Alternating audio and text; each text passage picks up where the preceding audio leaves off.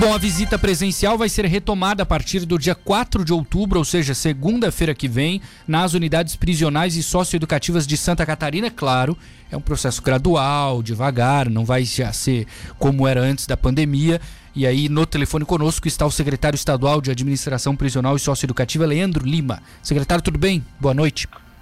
Boa noite, Matheus. Prazer poder falar com você e todos os ouvintes. Muito obrigado, secretário, porque é uma, uma angústia né, das famílias, dos amigos, enfim, dessas pessoas aqui do sul do estado. Como é que vocês definiram esse processo gradual, assim? Como é que ele vai começar e aí como é que vocês pretendem avançar ao longo dos próximos meses?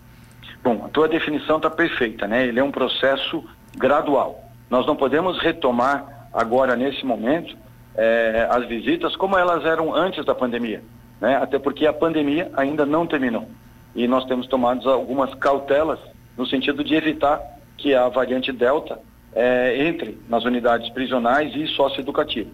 Então esse processo ele foi construído a muitas mãos e a SAP é uma secretaria que tem a sua expertise a administração prisional e socioeducativa. Mas nós tivemos aí a parceria com a Secretaria de Estado da Saúde, que é quem tem a expertise né, da, das orientações de saúde e de, dos critérios sanitários. Uhum. E o COIS, que é o, o, o Comitê de, uh, de Operações de Emergência em Saúde, da Secretaria de Saúde, quem nos orientou né, nesse sentido. Nós trocamos muita informação especialistas no sentido de que pudéssemos ter um retorno gradual e evitar que suspender novamente Então, ao invés de começar com mais operação, de, inicia o processo ainda restrito, com vistas é, nos períodos que vão se suceder à frente, a gente possa liberar, é, ampliar as, as, a, o acesso, a quantidade, o tempo de pessoas, para que todos voltem a ter visitas, né, é, normalmente como prevê a lei. Lembrando que tudo isso acontece e decorre em função de que estamos vivendo uma, uma, uma pandemia. Claro, perfeito. Tá, todos os detentos já estão vacinados com duas doses, secretários, ou ainda não? Não, grande maioria, ah, nos aproximando aí de um pouco mais de 85%, né? mas é, finalizando é, essa semana e pelos critérios de, de retomada das, da, das visitas, ao tempo em que completarem as, os 14 dias é, de efetiva de, aplicação da, da, segunda dose, Sim. eles também poderão acessar as visitas. Perfeito, perfeito. Bom, uh, o que que as pessoas que vão visitar precisam, assim, duas doses de vacina, por exemplo, ou não precisa? Sim, precisa ter precisa? vacina. As pessoas que fizeram a opção por não se vacinar, dentro ou fora do sistema prisional, eh, poderão manter as visitas virtuais. Né? As visitas presenciais serão liberadas somente para aquelas pessoas que estiverem vacinadas, dos dois lados, completamente vacinadas. Tá. Né? Duas vacinas ou a dose única. Né? Então, esse é um critério, haverá controle de distanciamento, uso de máscaras, a disponibilização de álcool gel, e é essa, esse critério é, é, é sanitário, né? Nós, a gente não vai abrir mão é, dessa situação.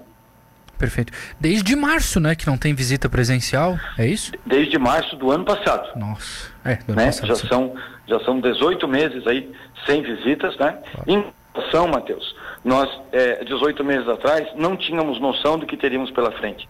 Sim. Nós tínhamos muito medo que, os, que, a, que o contágio é, se desse de forma muito avassaladora e que nós tivéssemos muitas, é, muitas mortes no sistema. Né? É, não existe outra organização que mantenha 24 mil pessoas presas é, e custodiadas coletivamente no nosso estado e nem no país. Só o sistema prisional tem pessoas coletivamente é, custodiadas. E dentre essas pessoas mais velhas, pessoas com dificuldades é, anteriores, com doenças anteriores, doenças infecto-contagiosas anteriores, e nós poderíamos ter uma verdadeira mortandade é, no sistema. E nós não tivemos. Nós tivemos, nesse período, uma letalidade em nível muito baixo. Né, da, esses dados estão todos disponibilizados todos os dias no site da SAP desde o início da, da campanha que nós chamamos de muralha sanitária, e estão lá eh, absolutamente públicos. Né? Nós tivemos nove servidores eh, que, infelizmente, perderam a vida e outros oito custodiados adultos né, eh, que, que, que, perderam a vida. Sim. E esse era um cenário que nós imaginávamos há um ano e meio atrás que ele teria mais de três dígitos. Na quantidade de, de mortes. Né? E tanto na questão da hospitalização e do agravamento dos casos, eles foram evitados por conta das estratégias adotadas pela SAP, no sentido de não sobrecarregar o sistema de saúde. Isso foi é, concreto, né? Estou participando de uma outra reunião agora há pouco, em que eu vi isso é, dos é, das autoridades da Secretaria de Estado da Saúde, né, que a SAP adotou as medidas adequadas e estão entre as mais adequadas do Brasil, no sentido de evitar que a doença entrasse e ou se quando entrasse fosse de imediato tratado.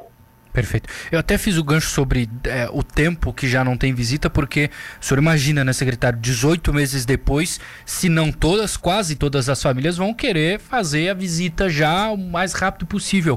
Qual é a orientação para a organização das unidades, para que, claro, todos tenham pedido atendido, mas que haja um padrão, um tempo necessário para todo é, mundo? Todas é as unidades estão fazendo contato já com as visitas, as visitas com as unidades, haverá uma agenda pré-programada, não, não adianta ir na unidade e simplesmente visitar. Precisa atender uma agenda pré-organizada, os serviços sociais, os gestores das unidades. Nós temos três unidades muito organizadas aí em Tubarão, todas elas sabem que as visitas acontecerão com agendamento, com, em horários diferentes, em, é, com, mantendo o distanciamento social, para que não haja, inclusive, é, ajuntamento de pessoas nem na entrada, né, é, no momento de fazerem, de organizar, entrar para as visitas. Né? Então, façam o contato, precisam ter as carteirinhas de visitantes, precisam estar vacinados, sem nenhum sintomas, né? Isso é extremamente importante, né? Terão a, a, temperatura aferida, isso com toda calma, com toda cautela, né? Também queria te lembrar, Matheus, hum. que essas pessoas, elas, elas estão há bastante tempo.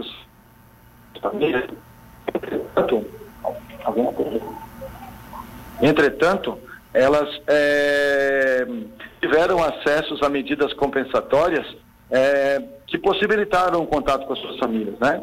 No ano passado, foram oportunizadas 89.383 visitas virtuais entre presos e, e, seus familiares.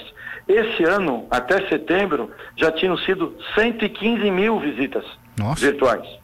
Ou seja, as pessoas têm contato com as suas famílias, inclusive nessa visita virtual, mais pessoas da família acabam participando, a pessoa que está na unidade prisional ou na socioeducativa acaba tendo uma visão da casa, tendo uma visita mais, mais ampliada do que aquela que é presencial. É evidente que a visita é, virtual não substitui a presencial, mas as pessoas tiveram contato, tiveram é, também é, cartas virtuais é, é, disponibilizadas, enfim, nós fizemos todo o possível para que todos tivessem noção do que acontece é, hoje na, na, na, sociedade como um todo, das restrições que todos nós tivemos, é, sofremos, né, para que é, tivéssemos uma quantidade baixa né, de pessoas é, atingir o nosso, é, nossa, o nosso país se aproxima das quase é, 600 mil mortes e nós estamos numa taxa extremamente abaixo dos maiores estados. Santa Catarina é um estado de referência no tratamento. Se nós tivéssemos aplicado a mesma taxa de letalidade